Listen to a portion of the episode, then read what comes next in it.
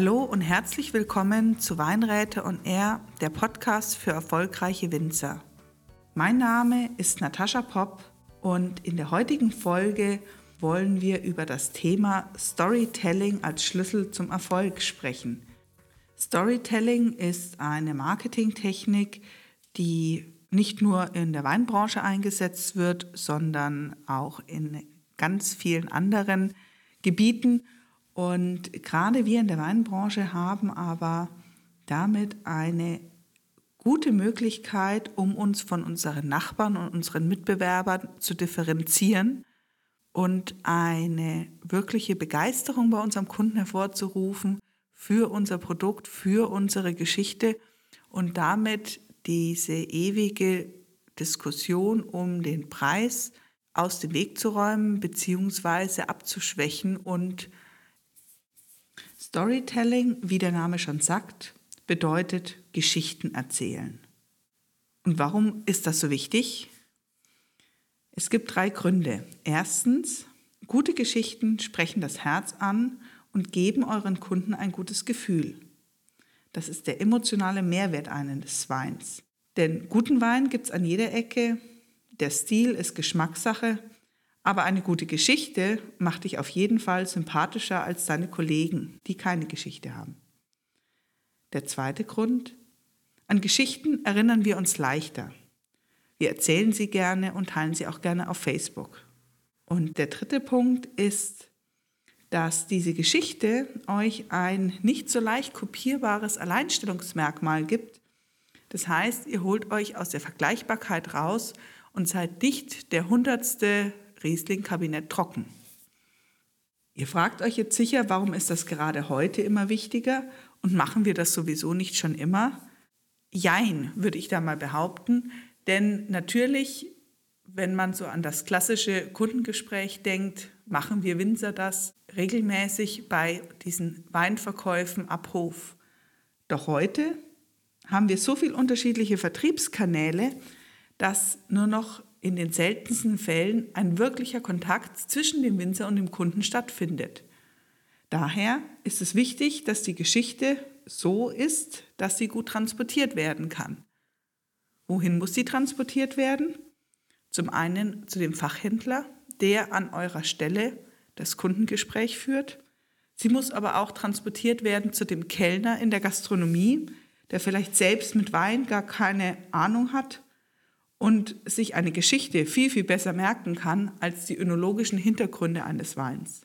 Und sie muss transportiert werden können zu dem Kunden, der vor dem Supermarktregal steht und anhand der Etiketten versucht, eine Entscheidung zu treffen, welchen Wein er denn nun nehmen soll. Ihr seht, es gibt viele Gründe, sich mit dem Thema Storytelling auseinanderzusetzen wie ihr da am besten vorgeht, wie ihr eure Geschichte findet, welche Regeln hier gelten, erkläre ich euch in der heutigen Solo-Folge. Viel Spaß damit!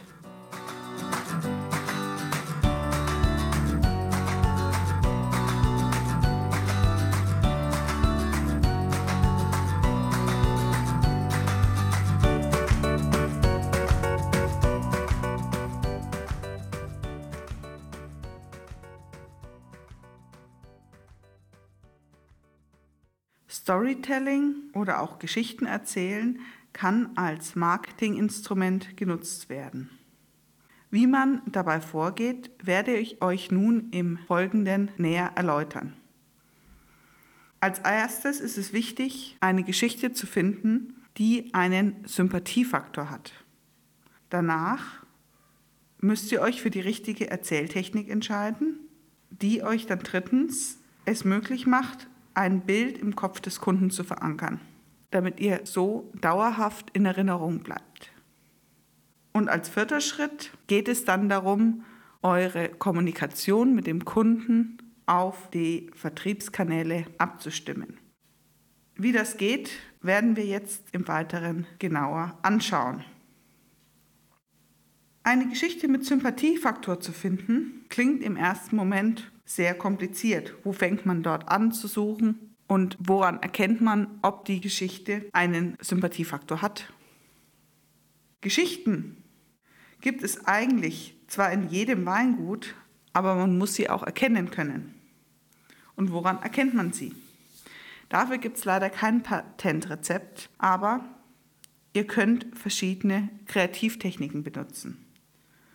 Kreativtechniken, was mir dazu spontan einfällt, ist ein Brainstorming zu machen oder ein Ideenmarathon. Ihr könnt eine sogenannte Mindmap benutzen. Oder was mir auch persönlich oft hilft, sind sogenannte Bildkarten. Das heißt, das sind neutrale Bilder auf Karten, die mit eurem Unterbewusstsein interagieren und gewisse Assoziationen hervorrufen, die euch der reine Verstand nicht unbedingt hätte zeigen können. Dann könnt ihr das natürlich sowohl allein als auch in der Gruppe machen oder in der Familie oder auch mit Freunden. Ihr könnt euch mit Bekannten darüber austauschen und natürlich könnt ihr auch Experten fragen, so wie zum Beispiel uns die Weinräte. Eine Idee kann ich euch noch mitgeben für die ähm, Ideenfindung, für die richtige Geschichte. Wenn ihr glaubt, eine gute Geschichte gefunden zu haben bei euch im Weingut, dann testet die doch mal beim nächsten Kundengespräch aus, erzählt die in der Weinverkostung und schmückt sie nach eurem Gefühl aus und testet die Reaktion. Ihr könnt natürlich den Kunden auch ganz aktiv fragen und ihm erzählen, in was für einem Prozess ihr gerade drin seid. Vielleicht sieht der Kunde als Außenstehender eine ganz andere Geschichte wie ihr. Das hängt natürlich auch vom Kunden ab und wie gut ihr euch mit ihm versteht. Nicht jeder Kunde ist der richtige Ansprechpartner für so ein Experiment. Auf dem Weg für die richtige Geschichte kann ich euch noch ein, zwei Fragen mitgeben, die ihr euch dabei beantworten könnt. Zum einen, was ist eure Botschaft? Was möchtet ihr eurem Kunden wirklich weitergeben? Was sind wichtige Punkte, die in eurer Kommunikation mit dem Kunden vorkommen sollten? Vielleicht hilft das euch auch, anhand dieser wichtigen Punkte eine entsprechende Geschichte bei euch im Weingut zu finden. Ihr könnt euch auch überlegen, wer ist eure Hauptzielgruppe? Wie könnt ihr diese Hauptzielgruppe triggern? Wenn ihr zum Beispiel Rocker als Hauptzielgruppe habt, dann ist es sicher nicht ratsam, über rosa Schmetterlinge eine Geschichte zu machen. Oder vielleicht gerade deswegen, sie wird auf jeden Fall in Erinnerung bleiben. Die nächste Frage ist, mit welcher Sprache wollt ihr sprechen? Redet die Geschichte eher in einer Du-Form, eine persönliche Form? Wollt ihr eher romantisch sein? Wollt ihr sachlich bleiben? Wollt ihr vielleicht auch ein bisschen verrückt sein. Was wollt ihr transportieren mit dieser Geschichte? Grundsätzlich ist es ratsam, im Wesentlichen bei der Wahrheit zu bleiben. Natürlich dürft ihr die Wahrheit auch etwas ausschmücken, damit die Geschichte runder wird. Und wenn ihr dann soweit seid und denkt, ja, das könnte eine ganz spannende Geschichte sein, dann prüft noch ein letztes Mal, habt ihr auch wirklich die richtige Botschaft in dieser Geschichte? Was kommt bei eurem Gegenüber an? Und auch hier empfiehlt sich jede Menge Feldtests zu machen. Redet mit eurem Kunden, experimentiert mit euren Kunden, schaut, wie sie darauf reagieren. Der nächste Punkt ist die richtige Erzähltechnik. Was bedeutet das? Es ist wichtig, dass wir uns immer daran erinnern, dass wir Menschen in Bildern denken. Und genau diese Bilder müssen bei uns in der Erzähltechnik immer wieder auftauchen. Diese Technik wird zum Beispiel auch eingesetzt zum Vokabellernen und ist euch aus eurer Schulzeit noch ganz dunkel in Erinnerung. Wenn man mit Bildern arbeitet, ist es wichtig, nicht über Nichtbotschaften zu kommunizieren. Was sind Nichtbotschaften? Zum Beispiel, denke an keinen roten Elefant. Wie soll man sich keinen roten Elefant vorstellen? Wir können uns nur entweder einen roten Elefant vorstellen, wir können uns einen blauen Elefant vorstellen oder einen roten Elefant, der durchgestrichen ist, oder wir können uns eine rote Ameise vorstellen. Aber wir haben jedes Mal ein Bild im Kopf. Deswegen ist es wichtig, hier in positiv formulierte Bildern zu denken und zu arbeiten. dass wir eben diesen roten Elefant, den wir beschreiben wollen, auch beschreiben und nicht in Nichtbildern arbeiten. Wenn wir jetzt die richtigen Bilder gefunden haben, die positiv sind und unsere Botschaft vermitteln, geht es darum, sie im Kopf des Kunden zu verankern. Denn wir wollen dauerhaft in Erinnerung bleiben. Und je stärker und einprägsamer das Bild ist, desto bleibender ist die Erinnerung daran.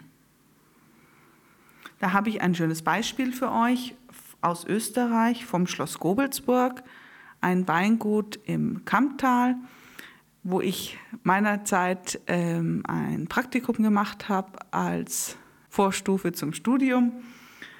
Und die haben einen Wein namens Tradition. Das gibt es als Riesling-Tradition und als grünen Veltliner Tradition. Und daran kann man sehr schön die richtige Technik bzw. das Bild, das bei einem Kunden entstehen soll, beschreiben. Denn dieser Wein, wenn man sich auf die Fakten äh, beruft, ist einfach ein traditionell hergestellter Wein, der die Geschichte des Weinguts von den Mönchen, die damals äh, das Weingut gegründet haben, widerspiegelt. Der Wein wird mit einer Korbpresse abgepresst, wird spontan vergoren und im großen Holzfass ausgebaut. Das sind die Fakten zu der Geschichte. Und ihr könnt euch selber vorstellen, dass im Moment bei euch im Kopf noch nicht wirklich ein Bild entstanden ist, das sich bleibend verankert hat. Sagt ihr ja schön und gibt es doch an jeder Ecke so einen Wein. Wie macht man das aber, dass ihr jetzt ein positives Bild im Kopf habt? Wir schmücken diese Geschichte mit entsprechenden Details. Wie schon erwähnt, ist der die Linie Tradition ein authentischer Wein, wie ihn damals die Mönche gemacht haben, die das Weingut gegründet haben. Als Hommage an die Tradition des Schlosses hat der heutige Besitzer Michael Moosbrucker aus den Archiven und alten Schriftstücken diese Tradition wieder freigelegt.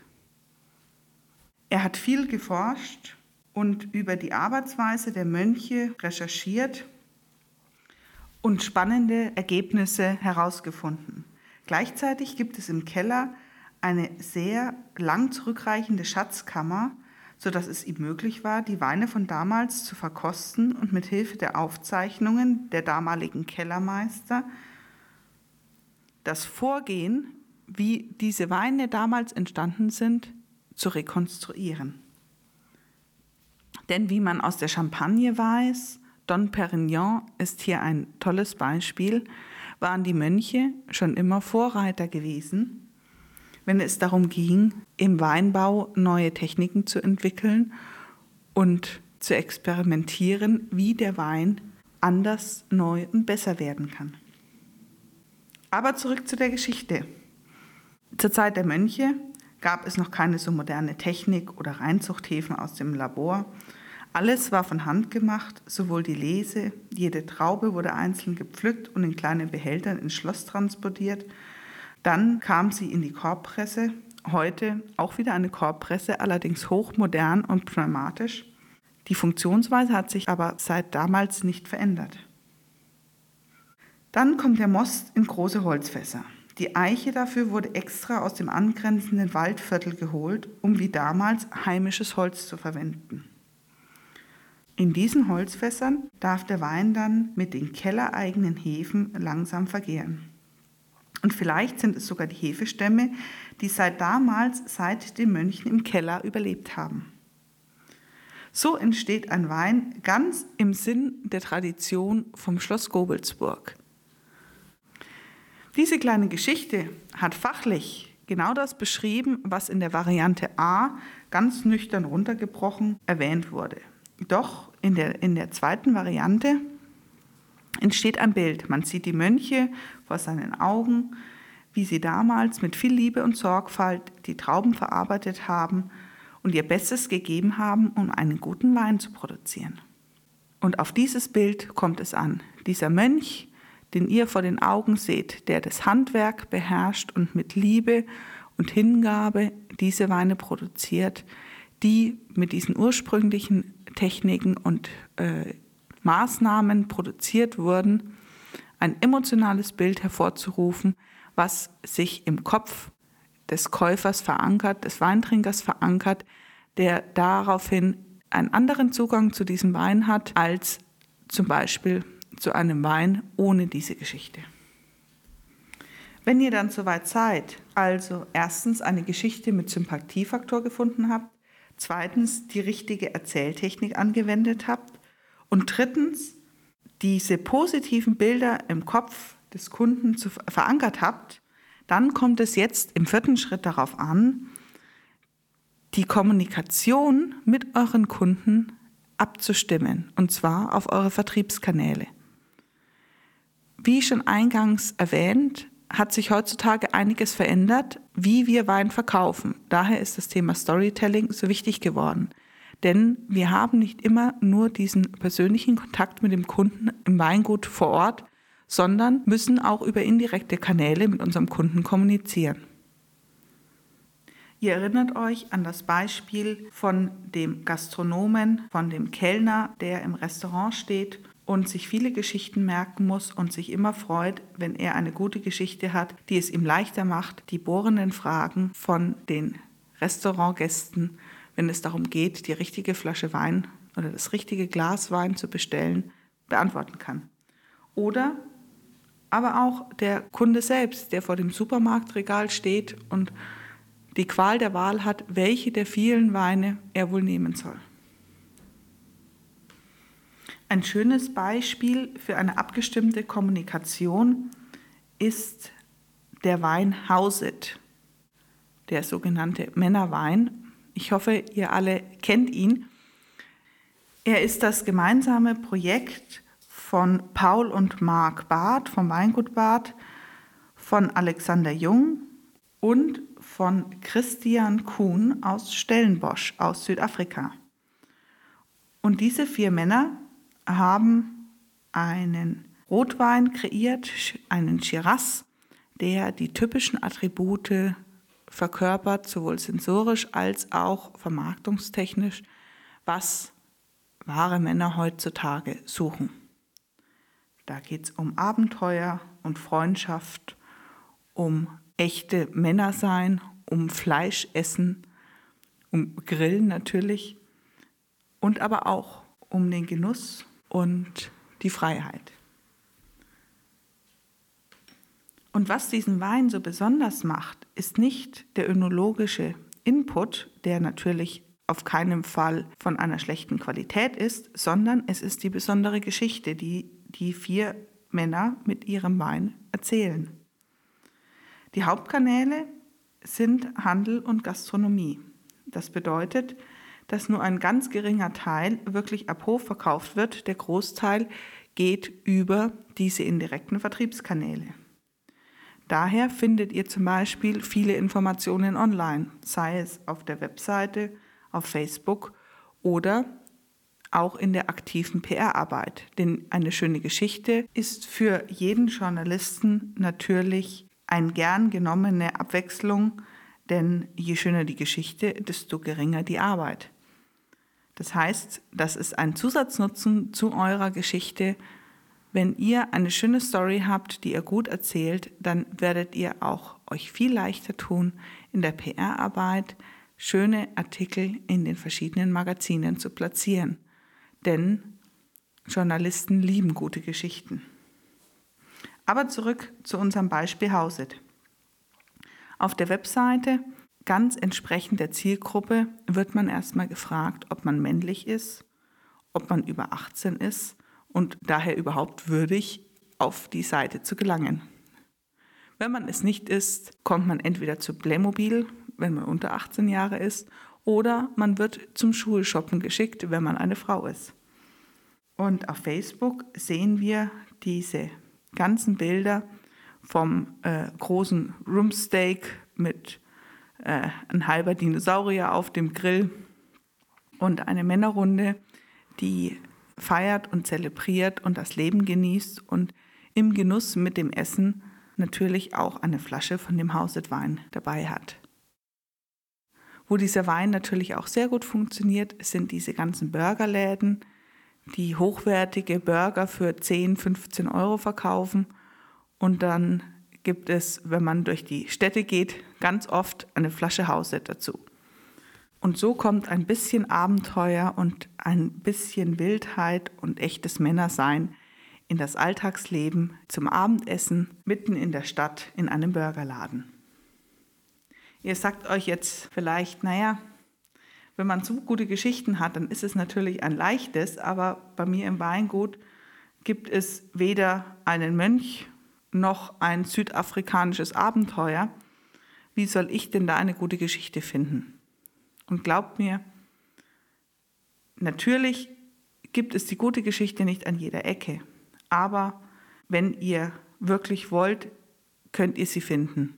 Und wenn ihr sie selbst nicht finden könnt, dann holt euch Hilfe und Unterstützung. Unterstützung bei Freunden oder professionelle Unterstützung durch eine Werbeagentur oder sonstige Berater. Ihr könnt mit euren Kunden reden, geht in die offene Kommunikation und dann werdet ihr früher oder später auf eine gute Geschichte stoßen. Zusammenfassend möchte ich euch noch mal kurz die vier wichtigen Schritte in Erinnerung rufen, worum es geht bei einem erfolgreichen Storytelling-Marketing.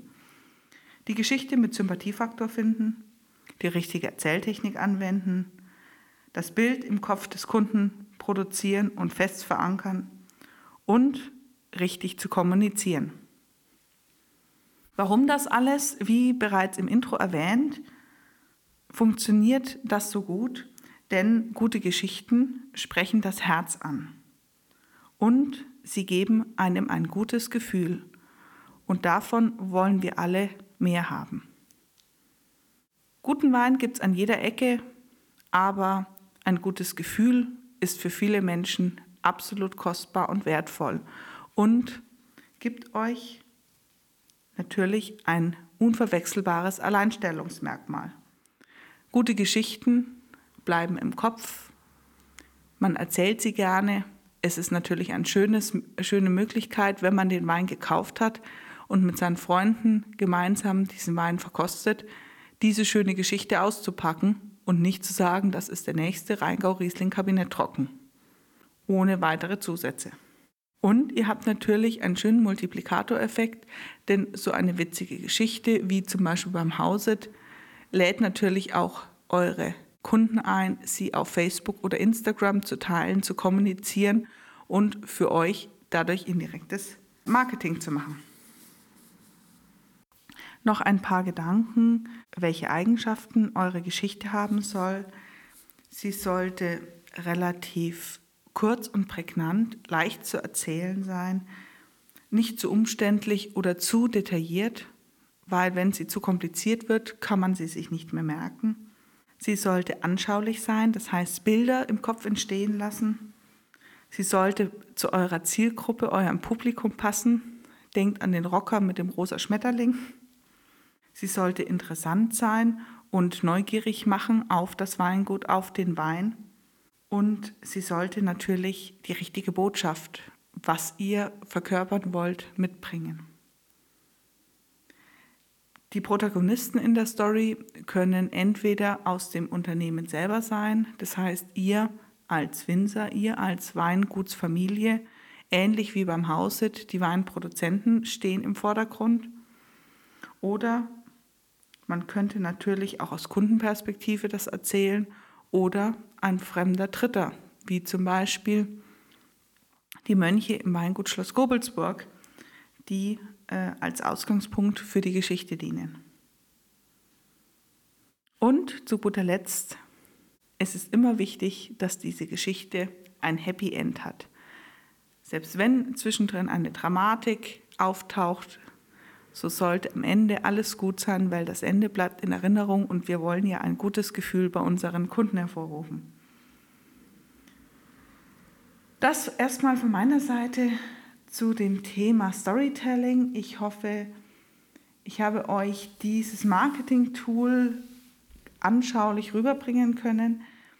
wie gesagt, ich denke, in den verändernden Vertriebskanälen von heute, wo wir eben nicht nur den persönlichen Kundenkontakt haben, ist diese Art der Kommunikation äußerst wichtig und hilft euch gegenüber den Wettbewerbern, euch zu differenzieren und nicht diese ewige Preisdiskussion zu führen, sondern wirklich einen Mehrwert zu schaffen, den euer Kunde zu schätzen weiß und der euch einzigartig und wertvoll macht. Viel Erfolg bis dahin, eure Natascha.